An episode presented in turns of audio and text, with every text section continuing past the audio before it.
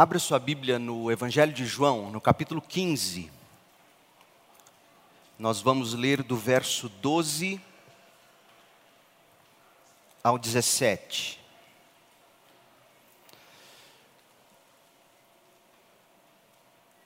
Na verdade, nós vamos partir desse texto, afinal, nós já o expusemos em outra ocasião.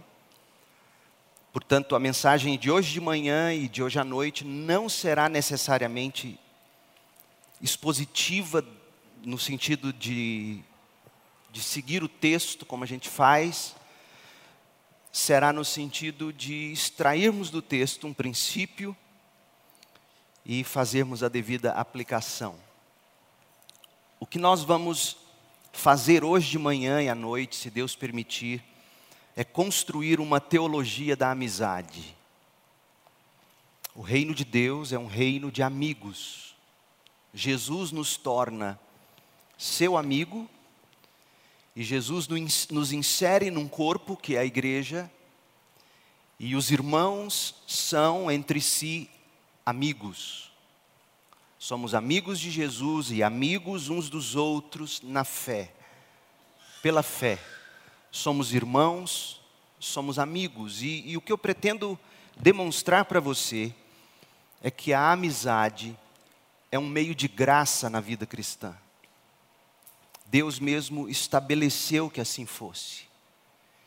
E a vida cristã, ela, eu diria, é praticamente impossível de ser vivida sem amigos, amigos espirituais.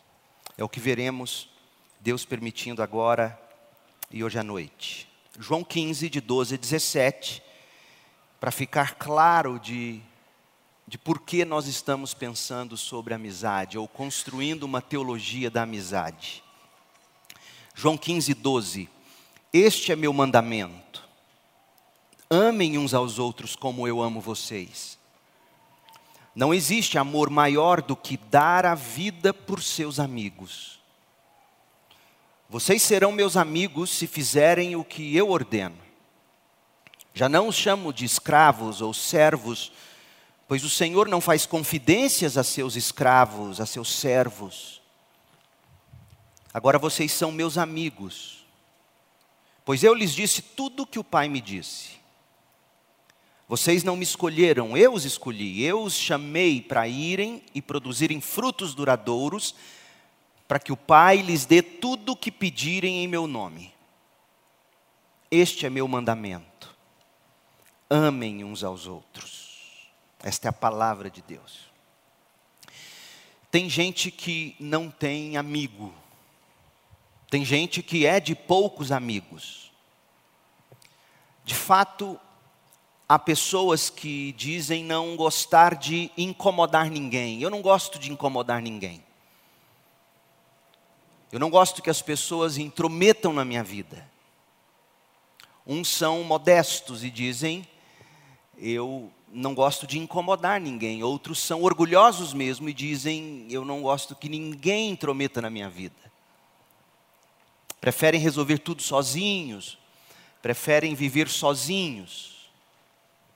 Pergunta que eu te faço nessa manhã é: você é assim? Na última vez que estivemos no texto de João, eu fiz uma pergunta, e a repito hoje de manhã: quem você chama em caso de urgência? Você tem amigo? Se você já teve que preencher alguns desses formulários diversos, sobretudo se você vai viajar de avião, você já se deparou com a pergunta que para muita gente é desconfortante, para dizer o mínimo. Pergunta é: em caso de urgência, favor ligar para. De quem é o contato que você informa na ficha? Geralmente do cônjuge, do pai, da mãe. Mas você teria o nome de um amigo para informar, em caso de urgência, ligar para esse meu amigo. Eugene Peterson, nós já dissemos isso, escreveu sobre a amizade de Davi e Jonatas, relatada em 1 Samuel 18, de 1 a 4, e ele registrou que a amizade é um dos aspectos mais subestimados da espiritualidade. Espiritualidade, para muitos de nós, não casa com amizade. No entanto, a amizade, Eugene Peterson argumenta, é tão importante quanto orar e jejuar. Ora, o próprio Cristo, ao orar no Getsemane, chamou amigos para estar ao lado dele. Há orações que a gente não consegue fazer sem amigos do lado. É tão importante a amizade quanto orar e jejuar. Assim como o uso simbólico da água no batismo e do pão e do vinho na ceia, Eugene Peterson diz, a amizade transforma as coisas comuns em experiência humana e torna a experiência humana em algo santo. É assim que a amizade faz. Portanto, em caso de urgência, Davi teve Jonatas para chamar. Em caso de urgência, Paulo teve Lucas. Paulo teve Timóteo, Paulo teve João Marcos. Paulo teve tantos a quem chamar, aos quais chamar. Até Jesus teve apóstolos para chamar, sobretudo os mais íntimos dele, Pedro, Tiago e João. Portanto, quem é você para achar que em caso de urgência você não precisa ter ninguém para chamar? E não vale dizer, ah, eu tenho minha esposa, eu tenho o meu namorado, eu tenho meu pai, eu tenho minha mãe. Ótimo! Quem mais? Chame um amigo. A gente precisa de amigos que nos apontem para o grande amigo. Tem gente que não tem amigo porque diz que o amigo dele ou dela é Jesus. Meu amigo é Deus. Realmente. Nosso maior amigo é Jesus Cristo. Nós cantamos sobre isso essa manhã. E essa amizade com Jesus, como vimos na última mensagem, ela precisa ser cultivada. Mas quem recebe Jesus Cristo como amigo, quem cultiva a amizade diária com Jesus Cristo, não vive sem amigos aos quais também recorrer e com os quais perseverar para a vida eterna. Amigos que nos apontem para o grande amigo. Então veja o que nós faremos a seguir, construindo uma teologia da amizade, a partir desse texto de João, capítulo 15, quando Jesus nos chama de amigos dele. Nós vamos buscar responder a cinco perguntas, duas agora pela manhã e três à noite. Primeira pergunta: por que nós precisamos de amigos? Segunda pergunta: quem são os bons amigos? Terceira pergunta: quais são os fundamentos da boa amizade? Quarto: como construir, como cultivar boas amizades? E finalmente, o que é amizade? Meu povo, eu temo que o povo cristão não sabe o que é amizade. E isso tem causado muitos prejuízos à nossa saúde espiritual, ao corpo de Cristo, ao testemunho da igreja. O fato de não termos amigos espirituais. Então, por que, que nós precisamos de amigo? Quem são os bons amigos? no que se fundamenta a boa amizade, como construir amizades, como cultivá-las. O que é amizade? Primeira pergunta: por que nós precisamos de amigo? Deixa eu te dar um dado interessante antes de responder a pergunta. Bronnie Ware foi enfermeira australiana, enfermeira por muitos anos na Austrália, e ela escreveu um livro baseado em suas experiências no trabalho. E o título desperta curiosidade, eis o título em tradução livre, porque o livro não está em português. O título do livro é Os Cinco Principais Arrependimentos dos Moribundos. Moribundos são aqueles que estão no leito de morte. Os cinco principais arrependimentos dos que estão no leito de morte. Uma vida transformada pelos queridos que partiram.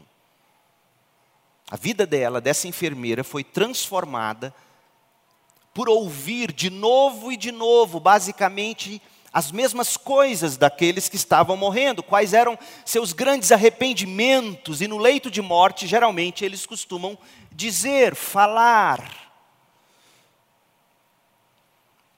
Primeiro lugar, o que ela mais ouviu. Como eu gostaria de ter tido coragem de viver uma vida fiel aos meus princípios e não uma vida que os outros esperavam de mim ou uma vida para agradar os outros. Uma vida fiel aos meus princípios. Porque na maioria das vezes a gente vive para agradar os outros, temor do homem. Segundo, como eu gostaria de não ter trabalhado tanto. Terceiro, como eu gostaria de ter tido a coragem de expressar meus sentimentos, meus afetos. Convenhamos, não somos bons nisso. Não somos bons em dizer eu te amo. Quarto lugar, como eu gostaria de ter mantido contato mais íntimo com os meus amigos, com as pessoas que mais amo. E por fim, como eu gostaria de ter cultivado mais momentos felizes. Gente, é muito interessante essa lista e daria para refletirmos muito sobre isso. Mas o que me chama a atenção nessa lista, para o propósito desta mensagem, é o desejo de número 4 dos, dos que estão à beira da morte. No leito de morte, um dos maiores pesares daqueles que partem é o de não terem tido mais tempo de qualidade com amigos ou pessoas amadas. Como você está nesse quesito? Porque, gente, nós estamos passando por uma crise de, de, de amizade. À medida que o individualismo aumenta, os laços sociais diminuem. Nós substituímos os, os relacionamentos de carne e osso por ilusões digitais de relacionamentos. Substituímos e estamos no processo de substituir, Deus nos livre disso, do relacionamento carne e osso de igreja pelo virtual. Tem gente confortável com isso. Estudos demonstram que nós ocidentais tem cada vez menos amigos íntimos. E a maioria de nós, isso é que é trágico, o problema é quando você tem uma doença, acha que não está doente, acha que está tudo bem, mas está lá dentro, te comendo. O problema é, é que além de não termos amigos, muitas pessoas não sentem que estão sozinhas. Não sentem que precisam de amigos, mas quando param para pensar sobre os seus relacionamentos, quando são honestas, elas param e dizem: Eu estou mais isolado ou isolada do que eu jamais imaginei. Cercados por uma multidão, mas isolados. Então eu quero encorajar você a que viva o resto dos seus dias, enquanto é tempo valorizando corretamente o presente da verdadeira amizade. Mas se nós vamos valorizar a amizade, a primeira pergunta é: por que, que a amizade vale tanto? Por que, que a amizade vale todo o esforço que a gente pode fazer para ter amigos? Primeiro, por que, que nós precisamos de amigos? A resposta está lá em Gênesis. Nós precisamos de amigo porque nós somos humanos. No mais profundo de tudo, você precisa de amizade, porque você é insuperavelmente humano. Você foi feito à imagem de Deus e Deus não é solitário. Deus existe eternamente como uma comunhão trina de amor, Pai, Filho, Espírito Santo. João 17:5. Jesus orando ao Pai diz: "Agora, Pai, glorifica-me e leva-me para junto de ti, para a glória que eu tive ao teu lado antes da fundação do mundo." Deus já tinha no Filho e o Filho já tinha no Pai o amigo. João 17, 24: Pai, quero que os que me deste estejam comigo onde estou, então eles verão toda a glória que me deste, porque me amaste antes mesmo do princípio do mundo. É por causa dessa comunhão de amor eterno que Gênesis 2,18 diz: Não é bom que o homem esteja só. Não é bom que o homem esteja só. E Deus então faz a ele uma ajudadora idônea. E Deus então faz com que a partir desse primeiro casal a raça se multiplique. Por quê? Porque não é bom o homem viver só. Nosso Deus trino nos fez para refleti-lo. E uma bela implicação desse propósito é que nós estamos programados para uma vida de plenitude relacional com as pessoas. Dito de outro modo, gente, Deus plantou o desejo por amizade verdadeira no DNA da gente. Por que, que no mundo é gostoso? Porque o mundo não consegue viver sem amigos. O mundo vive arrumando uma desculpa para estar junto com os amigos, no que eles chamam hoje em dia de resenhas. Mas e a igreja? A gente acha que a gente tem Deus e basta. Nós não seremos capazes de viver uma vida plena sem relacionamentos genuínos de qualidade, porque nós somos humanos e Deus nos criou de um modo que não é bom que estejamos sós. Segundo, por que nós precisamos de amigos? Porque a amizade é a felicidade mais elevada. Amizade é a felicidade mais elevada. Jonathan Edwards, um dos meus grandes heróis, ele refletiu profundamente, frequentemente sobre a verdadeira alegria. E ele diz: a verdadeira alegria é em Deus. Mas esse mesmo Jonathan Edwards, ele conectou a nossa felicidade à amizade.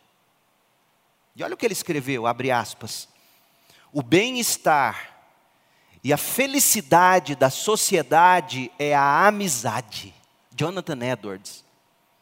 A amizade é a felicidade mais elevada de todos os agentes morais. Fecha aspas. Jonathan Edwards escreveu que a amizade é a felicidade mais elevada de todos os agentes morais. Gente, Jonathan Edwards era um pensador profundo. Edwards usava suas palavras com precisão, ele era um pastor e teólogo fiel. Então, quando ele afirmou que a amizade é a nossa felicidade mais elevada, eu me pergunto: por que, que a gente parece não pensar tanto sobre a amizade dessa forma? Por que nós precisamos de amizade? Porque amizade é a felicidade mais elevada. Mas outros heróis da fé para nós falaram sobre amizade. Por exemplo, Agostinho, no século IV. Agostinho, que escreveu Confissões. Ele escreveu assim, abre aspas, neste mundo duas coisas são essenciais, a vida e a amizade e ambas devem ser altamente valorizadas e nós não devemos subestimar a vida e a amizade, disse Agostinho. John Newton, outro grande cristão da nossa história, ele diz: Acho que para uma mente sensível não há prazer temporal igual ao prazer da amizade. Para uma mente sensível, diz John Newton, não há prazer temporal igual ao prazer da amizade. C.S. Lewis escreveu assim: a amizade é o maior dos bens mundanos. Certamente para mim, amizade é a principal felicidade da vida. Mas, gente, tragicamente, a gente perdeu algo da alegria maravilhosa do dom da amizade. Amizade que, em sua plenitude, é experimentada verticalmente com Cristo e horizontalmente uns com os outros. E porque perdemos isso, nós precisamos recuperar a nossa herança perdida. Então, por que, que nós precisamos de amizades? Primeiro, nós somos humanos e não é bom que o homem viva só. Segundo, amizade é a felicidade mais elevada. Há prazeres na vida que, na comunhão dos amigos, são potencializados. A gente sente mais alegria com amigos por perto. Tem graça ir numa churrascaria sem amigo? Só se você for glutão. Senta lá e, bum, bum, bum, e vai comendo, comendo sem amigo por perto. Não, não, estou comendo. Tem graça sair de férias sozinho? Há coisas na vida, pare e pense, que são potencializadas. A felicidade é mais elevada na comunhão com amigos. Então nós somos humanos, a amizade é a felicidade mais elevada. E terceiro, você não vai conseguir perseverar sem amigos. Pergunte ao jovem que está no ensino médio, pergunte ao jovem que está na universidade, pergunte ao jovem que acabou de sair para o mercado de trabalho. Sem amigos espirituais você não sobrevive. Gente, é Deus mesmo quem nos leva à fé. É Deus mesmo quem nos faz perseverar. Hebreus 12, 2. Eu conheço esse texto que diz que Cristo é o autor e consumador da fé. Ele mesmo coloca em nós fé e Ele mesmo nos faz perseverar na fé até a consumação dos tempos. Eu conheço Filipenses 1, versículo 6, que diz: Tenho certeza, Paulo escreveu, de que Deus, aquele que começou a boa obra em vocês, ele vai completá-la até o dia que Cristo Jesus voltar. Deus começa em nós fé, Deus completa em nós fé, Ele é o autor e consumador da fé. Mas esse mesmo Deus usa meios para começar e completar a fé em nós. Do contrário, por que orar? Já que ele vai fazer, por que orar? Já que ele vai fazer, por que pregar? Por que evangelizar? Porque Deus, o Deus que começa e termina, estabeleceu meios para ele começar e terminar. E a amizade é um dos meios principais de Deus começar e terminar fé em nós. Relacionamentos discipuladores amizades intencionais para o discipulado cristão é fundamental. Veja, como é que a fé começa em nós? Começa pelo ouvir. Deus começa a fé em nós, mas Deus começa a fé em nós através das nossas palavras na vida dos outros. Romanos 10, veja, é importante que você leia, porque você, em contato com o texto sagrado, o Espírito de Deus te convence, não são minhas palavras. Romanos 10, 14. Paulo escreve, e aqui ele vai explicar como é que Deus é o autor da fé, de que modo Deus começa a fé em nós. Uma das coisas mais estúpidas que a gente ouve é: mas se Deus predestina, para que, que eu tenho que pregar? Porque Deus mandou pregar, bobão. É o meio de Ele salvar os predestinados dele. Romanos 10, 14. Mas como poderão invocá-lo se não creem nele?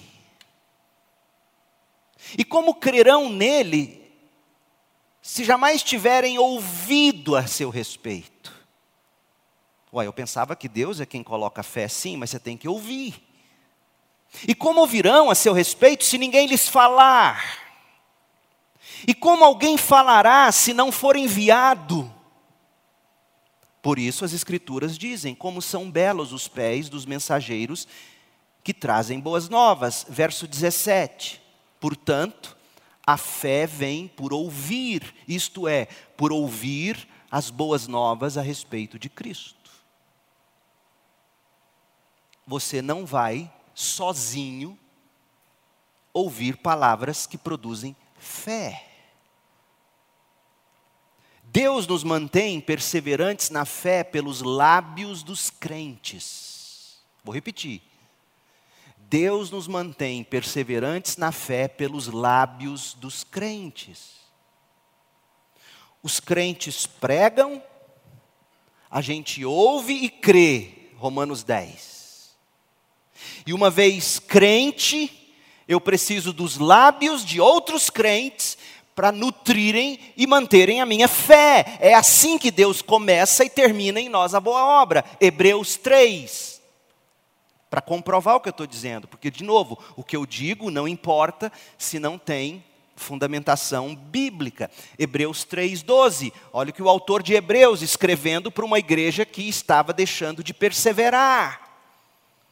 Olha o que ele diz, Hebreus 3,12. Portanto, irmãos, ele fala para irmãos. Irmãos, ele está escrevendo para supostamente crentes, irmãos.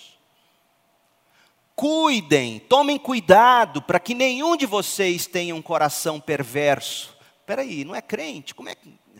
Você já viu que crente tem, tem uns crentes perversos, não tem? Cuidem para que nenhum de vocês tenha um coração perverso e incrédulo que o desvie do Deus vivo.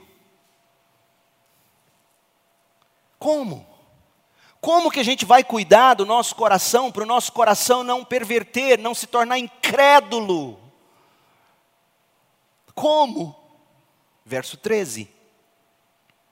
Advirtam uns aos outros todos os dias Cole num amigo, deixa o amigo te advertir, ouça do amigo todos os dias, enquanto ainda é hoje, para que nenhum de vocês, irmãos, seja enganado pelo pecado e fique endurecido. O pecado nos engana e são os lábios dos amigos nos advertindo e tem crente que ainda diz: Eu não quero que ninguém se intrometa na minha vida. Você está destinado ao inferno, se algumas intromissões não forem feitas na sua vida. É o que Hebreus está dizendo, não é o pastor Leandro. A perseverança dos santos, John Piper diz, a perseverança dos santos para a salvação é um projeto comunitário. Você precisa de relacionamentos discipuladores, você precisa de relacionamentos de amizade, você precisa de amigos advertindo você todos os dias, enquanto ainda é hoje, para que nenhum de vocês seja enganado pelo pecado e seja endurecido. Você precisa de amigo, porque sozinho você não vai conseguir. Nós temos pontos cegos na vida da gente. Acho que já contei isso para vocês. Eu tinha um Cobalt, vocês se lembram? Cheguei com ele aqui a Goiânia, de São Paulo, quando mudei para cá, e o Cobalt tem um, pré, um péssimo defeito, além de ser um carro pesado. A GM caiu no meu conceito com o Cobalt, mas já tirou de linha. Mas ele tem um ponto cego terrível. Quantas vezes eu quase atropelei motoqueiro? E eu piloto bem, rapaz. Eu era o piloto de treino do Ayrton Senna. E aí o ponto cego, você não enxerga. Quando eu vi o motoqueiro estava em cima. E eles não são doidos também, a gente sabe disso. Mas porque o mundo está cheio de motoqueiro doido, a gente tem que ter menos ponto cego possível, certo? E na vida cristã, a gente é cheio de pontos cegos, são os amigos que nos advertem. Sem amigos, você não chega longe, se chegar. E olha o verso 14 de Hebreus 3: porque nós nos tornaremos participantes de Cristo, se de fato mantivermos firme até o fim.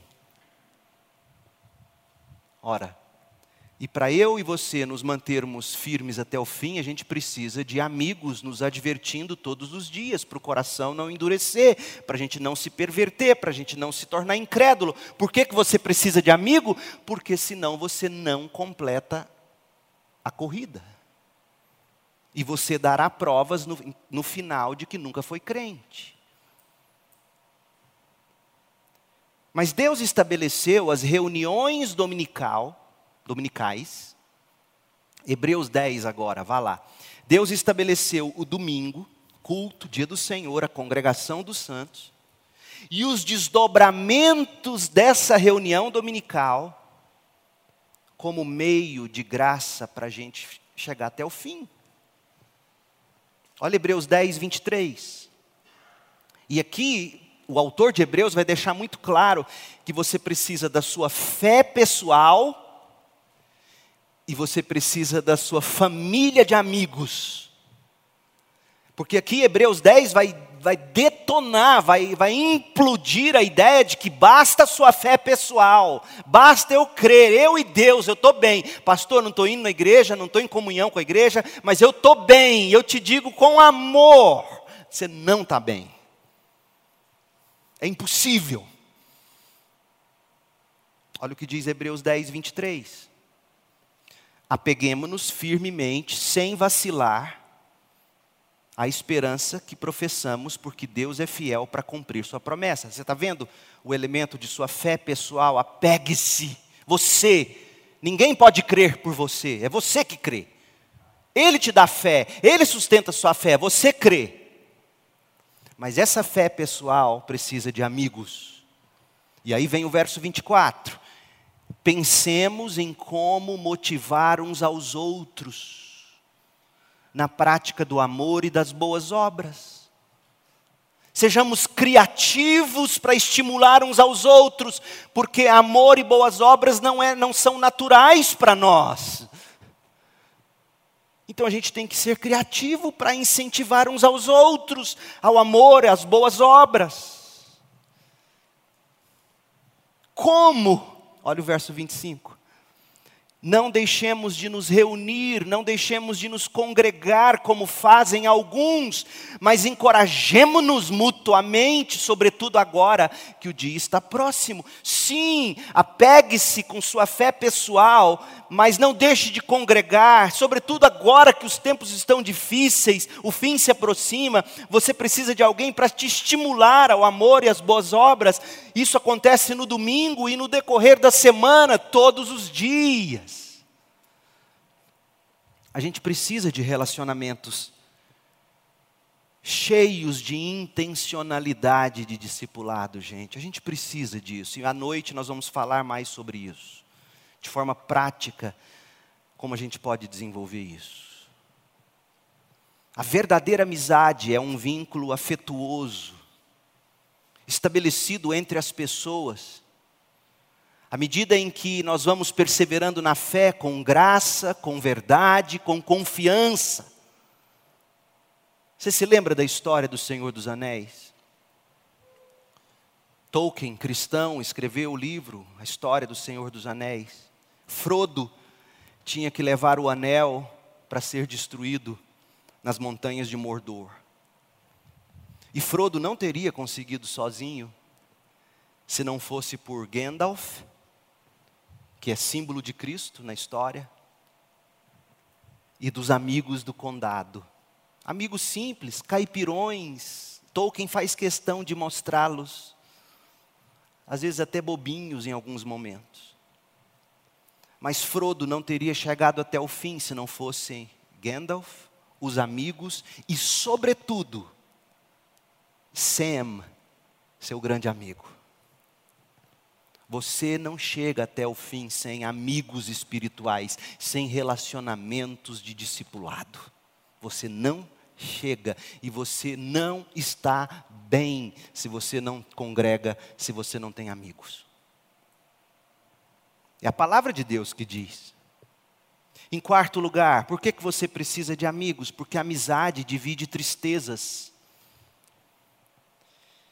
E a amizade duplica alegrias. Nós precisamos de amigos que sentam conosco em dias de trevas.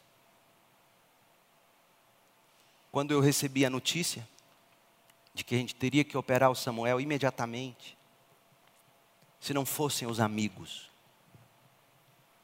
se não fosse o Tiago, o Gregório ligando, se não fosse a Vera e a Camila o tempo todo indo lá em casa dando soro para o menino, a Vera e, e a Camila, lá no hospital, Samuel já na emergência e de repente chega Ed, Andréia, Felipe, Camila, Tiago, Fred, Regilma. Se não são os amigos para dividir o fardo. se não são os amigos na hora da dor, se não são as centenas de mensagens que vocês estão me mandando, e eu não consigo sequer responder porque são tantas, e cada uma importa. Se não são os amigos para a gente duplicar alegrias, gente, num dos momentos mais alegres da minha vida foi quando essa igreja me enviou para os Estados Unidos para fazer mestrado. Eu já contei isso para vocês. E quando eu cheguei na terra do tio Sam, que lugar lindo seminário onde eu estudei, os melhores anos da minha vida, quatro anos, os lugares belos, coisa de Hollywood. Sabe o que eu mais sentia falta? Eu falava para a Cris de amigos para repartir aquela paisagem e dizer juntos: Uau, que lindo! Amigos dividem tristezas, amigos duplicam alegrias. Amigos nos ajudam a carregar os fardos das dores. Amigos incorporam para nós o coração de Cristo diante de nós, quando tudo está escuro e a gente não enxerga Cristo. Amigos estão ali. Amigos estão do lado. Amigos estão presentes. Para sorrir, para chorar. Paulo escreve em Romanos 12, 12 e 13. Sejam pacientes na tribulação, orando o tempo todo, e ele vai dizer no verso seguinte: chore com os que chorem, sorria com os que sorriam, tenham amigos para chorar, amigos para sorrir com você. J.C. Riley escreveu o livro clássico dele, publicado pela editora Fiel, escreveu Santidade. J.C. Riley escreveu vários os comentários em Mateus, Marcos, Lucas, João, e ele escreveu o seguinte sobre amizade, abre aspas: Este mundo está cheio de tristeza porque está cheio de pecado. Este mundo é um lugar escuro. Este mundo é um lugar solitário, é um lugar decepcionante. Meu Deus, como é que você sobrevive no mundo assim? Ele continua: O raio de sol mais forte neste mundo é um amigo. A amizade divide nossas tristezas, diz Riley, e duplica nossas alegrias. Amigos são raios de sol na escuridão deste mundo. Muitos de nós carregam grandes dores e tristezas. E os amigos tomam para si mesmos parte desses, desses pesares. E tantas vezes o amigo não precisa fazer nada. Tem horas que é melhor que ele não faça nada. Ele apenas está lá. Como uma criança no quarto escuro e grita: "Tô com medo". E a mamãe e o papai diz: "Nós estamos aqui, pode dormir". E a criança volta a dormir. Esse mundo escuro, muitas vezes, só de saber que o amigo está à distância de um abraço. Você precisa de amigos para dividir tristezas e duplicar alegrias. Mas por fim, por que, que você precisa de amigos? Porque a amizade aponta para o significado do universo. A amizade aponta para o fim último da nossa existência. E qual é o fim último da nossa existência? A glória da graça de Cristo. Todas as coisas foram criadas para render louvores à gloriosa graça de Cristo. E Deus não nos perdoa apenas por meio de Cristo. Ele nos perdoa e o grande dom da salvação, o grande dom do Evangelho não é o perdão. O fim último do Evangelho não é a justificação. O fim último do Evangelho não é a glorificação. O fim último do Evangelho é que o perdão me permite chegar diante de Deus sem culpa. Deus é o fim último. A justificação me leva diante de Deus, a glorificação me coloca na presença de Deus. O fim último dos benefícios do Evangelho é que agora eu e Cristo somos amigos. Já não chamo mais vocês de servos, vocês são meus amigos. A amizade nos remete a esse fim último do universo. A graça de Cristo que nos torna amigos de Cristo. Deus nos salva para glorificá-lo, Deus nos salva para nós desfrutarmos da doce e deleitosa comunhão com Ele para sempre. Nós estamos caminhando para um reino eterno de comunhão com Deus, com todos os quais Ele fez amizade por meio de Cristo, por meio da cruz. Esse é o fim último do Evangelho, do universo. As amizades que a gente cultiva nessa vida, são também para este fim. A glória da graça de Cristo, porque a cruz é o ato mais heróico de amizade que a história já conheceu. Jesus disse, João 15, 13: Não existe amor maior do que dar a vida por seus amigos. A cruz é a maior expressão de amor e Jesus quer que a gente entenda a cruz como um sacrifício pelos amigos. Dito de outro modo, o maior momento da história, onde nós vemos a glória de Deus brilhar mais intensamente, a cruz, é um ato cósmico, pense, é um ato cósmico de amizade. É Deus em Cristo nos tornando amigos do Filho eterno de Deus. E esses amigos, óbvio, são amigos uns dos outros. Por isso que alguém já disse que o reino de Deus é um reino de amigos. Então nós temos que valorizar Cristo acima de amizades. É verdade. Valorizar Cristo acima de amizades. Cristo é o grande amigo. Mas é também necessário agradecer a Cristo pelas amizades. Cristo nos dá amigos. E ainda, nosso é o privilégio de desfrutar de Cristo por meio de amizades. Porque o propósito final de toda amizade é levar-nos para Cristo, de novo e de novo. E o amigo que não te leva a Cristo, cuidado. Sem dizer do namoro. Por isso que é complicado o namoro entre crente e descrentes. Mas é tão fofinha, é tão bonitinho, tão fofinho. Não te levará a Cristo. Até que se converta. E namoro não foi feito para ser experiência missionária. É bem verdade que é difícil encontrar amigos verdadeiros, gente. E muitos de nós podemos recordar de amizades que nos decepcionaram gente que nos apunhalou nas costas, gente que nos magoou profundamente. Pergunte a Jesus, ele vai saber te dizer se ele também não teve essa experiência com Judas Iscariotes. Mas estes cinco motivos mostram que a amizade, apesar de toda dificuldade, a amizade, apesar de toda decepção, a amizade, apesar de toda dor, vale mais esforço do que normalmente a gente faz para construí-las e cultivá-las. Por quê? Por que, que você precisa de amigos? Porque nós somos humanos. A amizade é a felicidade mais elevada. Você não vai conseguir perseverar sozinho. A amizade divide tristezas e multiplica, duplica alegrias, e a amizade aponta para o significado do universo, a glória da graça de Deus na cruz de Cristo, que nos deu Cristo como amigo e amigos em Cristo. A próxima pergunta para a gente encerrar: Quem são esses bons amigos?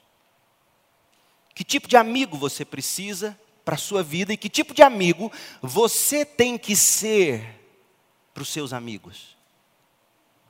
Vamos ao exemplo de Jesus em João 15. Volte lá em João. Vamos, vamos passear por esse texto rapidinho.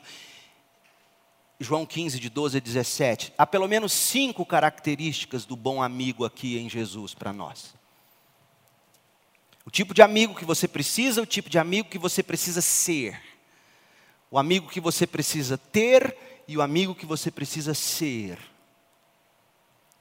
Em primeiro lugar, A boa amizade fala de intensidade. Verso 12, João 15, 12. Este é meu mandamento: amem uns aos outros. O verbo amar está numa forma verbal grega interessante. Está no presente ativo do subjuntivo. Amem. Ou seja, ele dá a ideia, literalmente seria: mantenham-se amando. Mantenham-se amando, este é meu mandamento. Mantenham-se amando. Isso é intensidade. Não há interrupções no amor dos amigos. É você amar mesmo quando o outro não merece ser amado. E na maioria das vezes, adivinha, a gente não merece ser amado. Quanto mais a gente se conhece, quanto mais íntimos, por isso que a gente geralmente não gosta de se aproximar das pessoas, porque a gente começa a conhecê-las, suas rugas, verrugas, o chulé, o mau hálito, e a gente diz: hum, não era o que eu pensava. É aí que você se mantém amando. Amem uns aos outros. De que modo? Como eu amo vocês. E uma das formas como Jesus nos amou é João 13. João 13, 1. Abra lá. Antes da festa da Páscoa, Jesus sabia que havia chegado sua hora de deixar este mundo e voltar para o Pai. Ele tinha amado seus discípulos durante seu ministério na terra. Ele manteve-se amando eles na terra. E os amou até o fim. E os amou de novo, outra tradução poderia ser. Ou ainda, e renovou o seu amor até a cruz. Isso tem a ver com intensidade, amor é intenso, não no sentido existencial de amor aí, que seja eterno enquanto dure, dizem. Não, não é nesse sentido que eu uso a palavra intensidade, é no sentido de, de amor sem interrupções. Segunda característica do bom amigo, irmandade. João 15, verso 13. Não existe amor maior do que dar a vida por seus amigos. Isso fala de irmandade. Irmandade no sentido de pacto, no sentido de sangue, no sentido de pacto de vida, de dar-se pelo outro. Isso é amizade.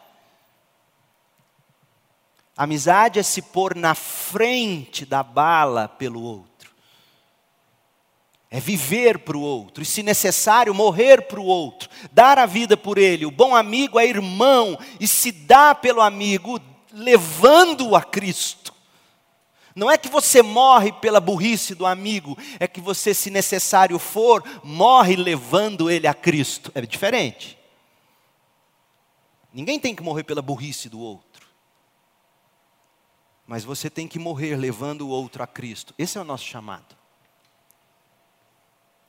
irmandade. Foi assim que Jesus se tornou nosso amigo. Ele deu a vida por seus amigos. Terceiro lugar, identidade. Verso 14: Vocês serão meus amigos se fizerem o que eu ordeno. A boa amizade, os bons amigos têm algo em comum. E o que tem que ser comum entre amigos não são gostos pessoais, não são preferências pessoais, não é a cor da pele, não é a opção sexual, não é nada disso. A identidade dos bons amigos, o que eles têm em comum, é o que Cristo ordena, é a palavra de Deus. Vocês podem até ter gostos muito diferentes. Vocês podem até pensar diferente em questões secundárias, terciárias. Mas o, o que é essencial, o que de fato os une, o elo da comunhão verdadeira, a identidade de vocês, minha, sua, nossa e dessa amizade, é o que Cristo nos ordena, é a palavra de Deus. Então, amigos constroem suas amizades em torno do que Cristo ordenou. Isso significa que às vezes o amigo vai quebrar a ordem de Cristo e você, em amor, exortará e dirá: Você está quebrando a ordem de Cristo, meu amigo, esse caminho é de morte. Mas tem amigos entre aspas, amigos da onça, que vê o amigo quebrar e para manter o amigo não fala nada. Isso não é amigo. O amigo expõe as feridas e o amigo também ajuda a curá-las. A identidade é a palavra de Deus. Em quarto lugar, intimidade, verso 15. Já não os chamo de escravos, pois o Senhor não faz confidências a seus escravos. Vocês são meus amigos.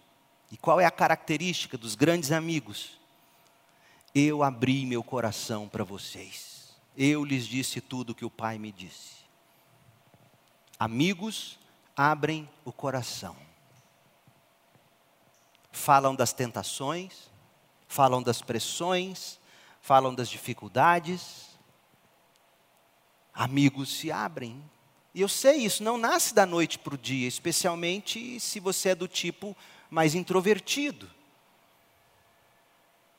Eu não acredito em nada do que dizem aí, mas me perdoem, esse negócio de colérico, fleumático, essa baboseira toda, isso não tem comprovação científica, eu falo isso sem medo de errar. Tem um nome teológico para isso: palhaçada. Mas tem gente, sim, que é mais quietinho. A Cristiane, minha mulher, meu Deus do céu. Primeira vez que eu fui dar um beijo nela, tadinha. Sentado do lado dela, no portão da casa dela, na rua 234, eu olhei para aquela bichinha pequenininha, magrinha, bonitinha, branquinha. Eu chamava ela de ursinha. Aí eu olhei para ela e falei: Me dá um beijo, deixa eu te beijar. Ela: Ô Leandro, deixa acontecer naturalmente. Ela era assim, ela é assim. Eu não, eu já chego beijando. Ela quer naturalmente. Então eu sei que você não vai se abrir de cara, mas você vai assumir o compromisso de caminhar, de caminhar, de andar, de ir se familiarizando e falar do seu coração. Porque deixa eu te dizer um segredo: não adianta você esconder seus esqueletos, seus pecados eles virão à tona mais cedo ou mais tarde. E é melhor que você os abra a um amigo e peça que ele te ajude, do que você ser flagrado num pecado mal resolvido ou tratado. Você precisa de amigos, você tem que abrir o coração. Não é que Jesus falou dos pecados dele, pelo amor de Deus, não é isso que eu estou dizendo. Ele não teve pecados. Jesus falou dos ensinos do Pai. Tudo que o Pai revelou, ele revelou. O amigo faz isso. Revela o que está revelado de Deus na Bíblia para o amigo. Mas agora trazendo para o humano, o amigo também fala do seu coração. Jesus falou do dele, Jesus virou, Jesus virou para os homens lá, amigos dele, falou assim: Olha, minha alma está angustiada até a morte ora comigo. E você é tão durão que não fala isso para os outros. Não, estou bem, estou bem. A fé é fé, tem que ter fé. Eu sei, irmão. Mas Jesus chegou num ponto que falou: Olha, minha alma está angustiada até a morte. Ora comigo. É isso que o amigo faz. O amigo não é durão. Amigo é real. Eu faço questão de falar de minhas dores para vocês, porque eu sou gente. E meu papel como seu pastor é modelar o cristianismo para vocês. É modelar. E o amigo, ele faz isso. Você chega no amigo e diz: Eu não estou aguentando, ora comigo há um pecado, há uma tentação, há algo que, que eu fiz e que eu carrego isso há anos e eu preciso, eu preciso falar com um amigo. Vocês não são senhor e escravo, vocês são amigos. E se você não tem um amigo para dizer isso, você ainda está em risco.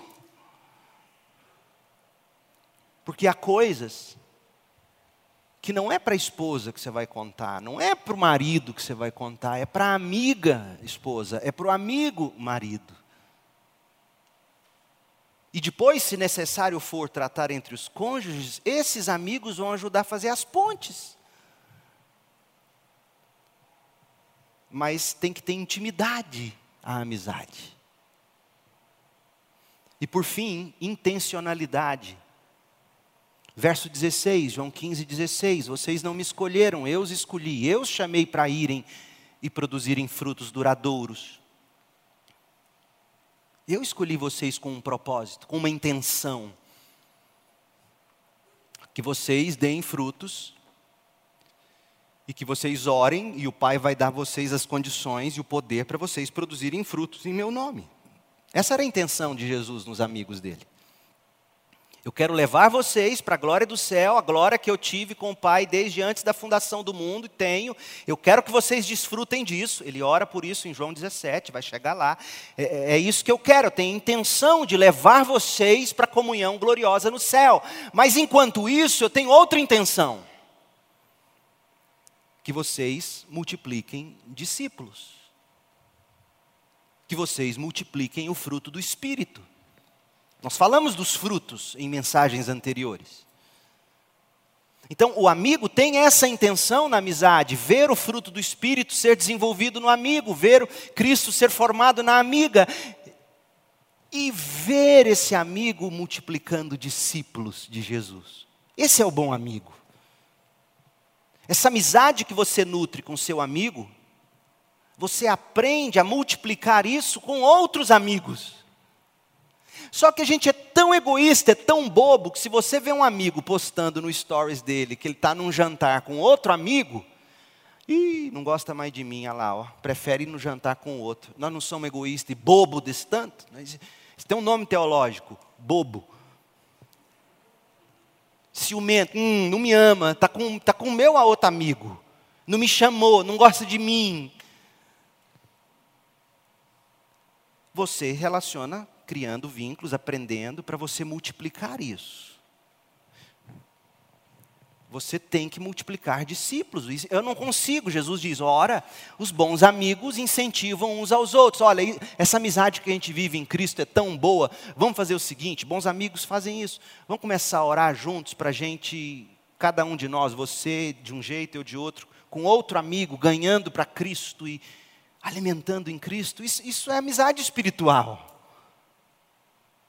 Mas se você fica ali, só aquele bolinho, só aquele bolinho, a caixa d'água com água parada, vira dengue. Tem muito crente dengoso, porque é uma caixa d'água parada.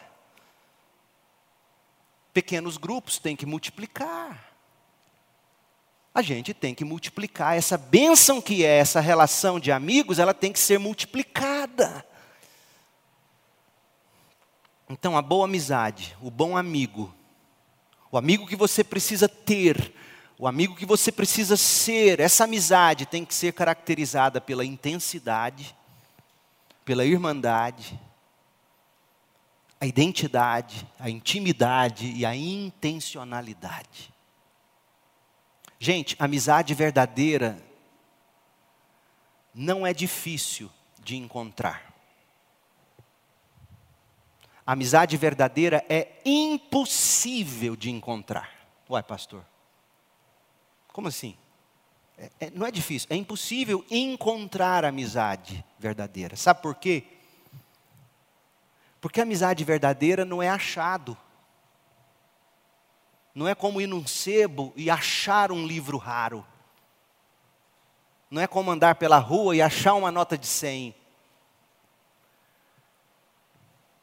A amizade de verdade não se acha.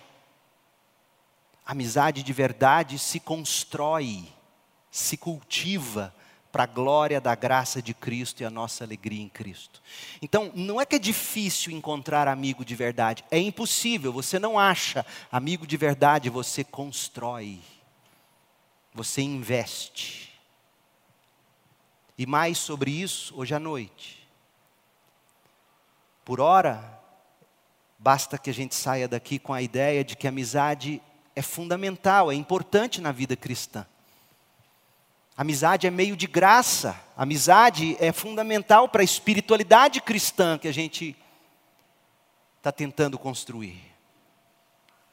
Nós precisamos, portanto, de uma teologia da amizade. E até aqui nós vimos duas coisas, basicamente. Primeiro, por que, que a gente precisa de amigos?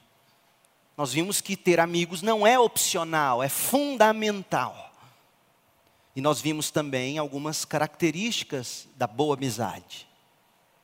E à noite, Deus permitindo, a gente volta ao tema e nós vamos responder a três perguntas. Quais são os fundamentos dessa boa amizade? Nós vamos ver princípios sobre os quais nós nos fundamentamos para construir e cultivar a amizade. E a segunda pergunta da noite será: como construir e cultivar isso? Nós vamos ver passos práticos. E aí a gente termina definindo o que é amizade, o propósito da verdadeira amizade.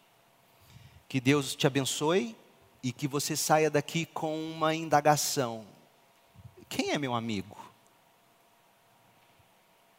Sinceramente. E aqui eu falo para jovens namorados também, que às vezes você começa a namorar, pronto, você esquece os amigos, você esquece as amigas, fica bobo, é o outro nome teológico, bobo. Você precisa de amigos. Quem são seus amigos? Comece a construir isso, a orar sobre isso. Deus, até aqui eu achei que amigos eu ia achar. Mas eu entendi que amigos eu preciso construir e cultivar. O Senhor me tornou seu amigo em Cristo, na cruz. E o Senhor me colocou num reino de amigos, que é a igreja, mas eu não tenho amigos. Me dê amigos, para que eu construa amizades cristãs.